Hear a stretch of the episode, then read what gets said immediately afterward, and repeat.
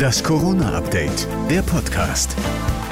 Hier ist das Corona-Update von Freitag, dem 17.12.2021. Stand der Informationen ist circa 12.30 Uhr. Das mahnende Wort zum Wochenende kommt von Lothar Wieler, RKI-Chef und Rufer in der Corona-Wüste. Wieler hat dem Spiegel ein Interview gegeben zur bevorstehenden fünften Welle, der Omikron-Welle, wie er sie nennt.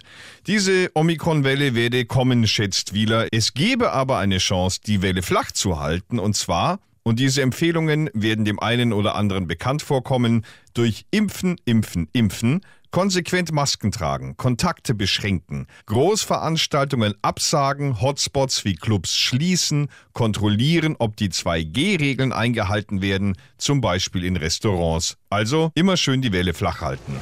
Ein AfD-Politiker aus Gütersloh soll einen Impfpass gefälscht haben. Die Staatsanwaltschaft Bielefeld ermittelt gegen den Mann, der auch für die Landtagsfraktion der Partei arbeitet. Zeugen hatten laut Staatsanwaltschaft ausgesagt, der Mann habe Lokalpolitikern auch gefälschte Pässe zum Kauf angeboten.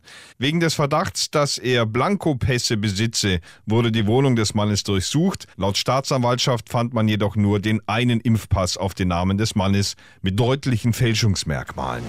Österreich lockert seine Corona-Regelungen für die Ferienzeit für Jugendliche zwischen 12 und 15 Jahren aus dem Ausland, die nicht geimpft sind, wird es den sogenannten Holiday Ninja Pass geben. Das hat die österreichische Tourismusministerin Elisabeth Köstinger angekündigt und erklärt. Der Pass ist einem 2G-Nachweis gleichgestellt, wenn von Tag 1 bis 5 ein gültiger negativer Testnachweis vorliegt. Am sechsten und siebten Tag sei dann kein Test mehr erforderlich. In Österreich gilt in Skigebieten, Hotels und Restaurants die 2G-Regel, also Zutritt nur für Geimpfte und Genesene. Ausnahmen gibt es für Kinder bis zu zwölf Jahren.